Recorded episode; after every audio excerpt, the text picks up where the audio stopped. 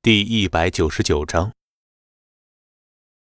一楼的几个保安聚在一块儿，看着和前台小姐姐进行亲民交谈的秦牧，狠狠的啐了口：“妈的，这个草包竟然把李嫂给踢了下来！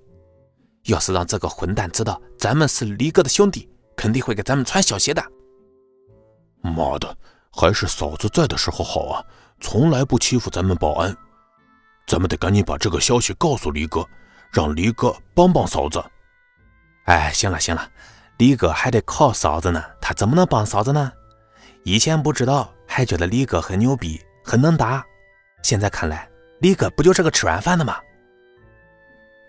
名字想替李哥反驳几句，却发现无话可说，只能够唉声叹气的看着秦牧那可恶的背影，而后躲进值班室。拿出手机拨通了孙离的电话。此时啊，秦可兰带着满肚子的疑惑去了蔚蓝别墅。等他开车到了别墅的时候，正好看到大伯三叔热情地将一群老头老太太送走。秦可兰大致就明白是怎么回事了。一直到别墅外人走完，他才一脸坦然地走下车。秦照看着秦可兰下车。立即热情的上前，似乎早就忘了先前的针锋相对。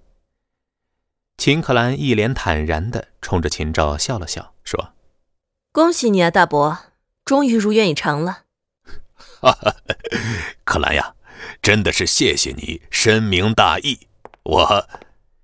秦照话说到一半，秦可兰抬脚就朝二楼走去，留秦照一脸尴尬的站在原地。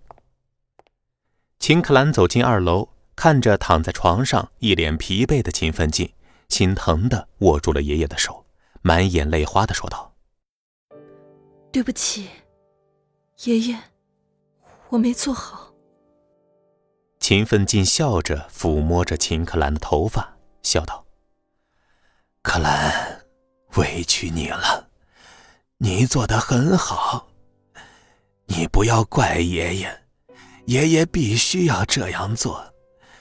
好在我现在还活着，你大伯他们还不敢太过分。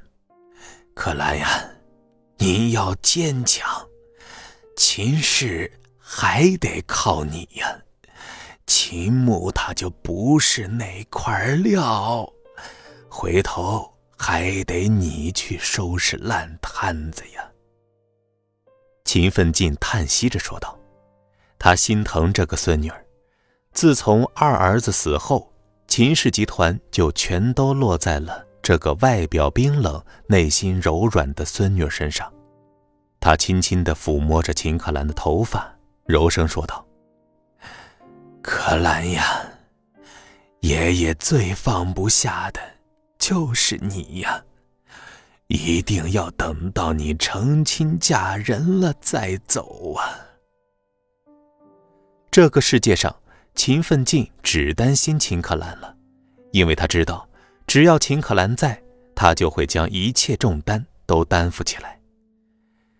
秦可兰仍然可以无忧无虑的快乐的生活，秦氏集团会一直长青，秦照和秦泽会一直拿到分红。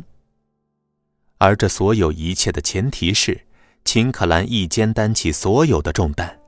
他奢望临死之前看到一个可以和孙女儿分担这一切的男人。可兰呀，孙离现在怎么样了？啊，孙离他，他很好。秦可兰不知道该怎么向爷爷说明孙离现在的状况。在他看来，孙离简直是没有任何的优点呀。以前孙离旷工撒谎还可以忍耐，而现在他更是变本加厉的将苏家的项目给搅黄了，让秦可兰失望透顶。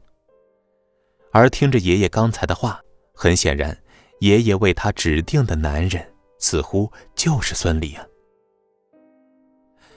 那就好啊，孙离这孩子，我看到他第一眼时就很喜欢。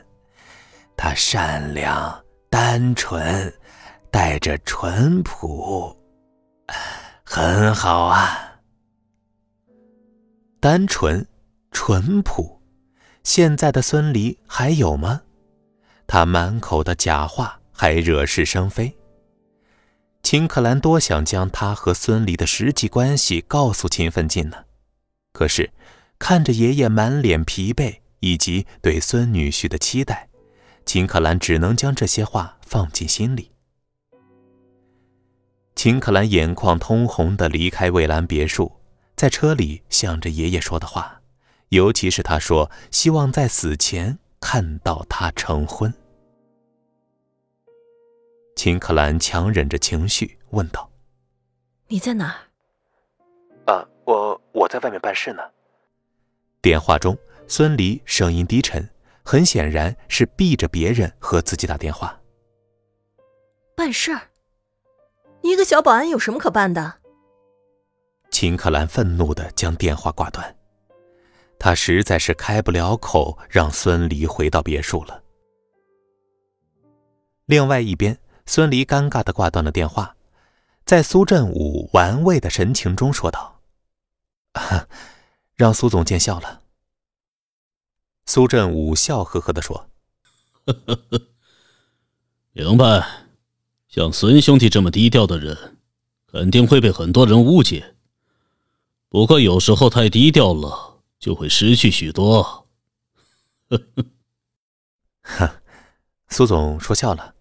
和苏总比，我不算什么。